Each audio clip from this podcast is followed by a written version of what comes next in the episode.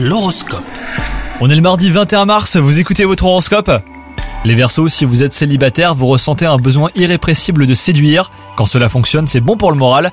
Attention tout de même à ne pas faire euh, mauvaise impression sur une personne avec qui les choses auraient pu devenir plus sérieuses.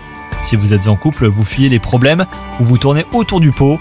C'est une tactique qui ne marche pas bien car vous ne faites que remettre les discussions sérieuses à plus tard. Côté euh, travail, si vous avez euh, de petits ou de gros problèmes avec votre patron, eh ben vous pouvez espérer une lente mais nette amélioration. Côté santé, ça sera la grande forme jusqu'au soir. Mais si un souci de santé vous a préoccupé récemment, eh ben vous pourriez en faire les frais les versos.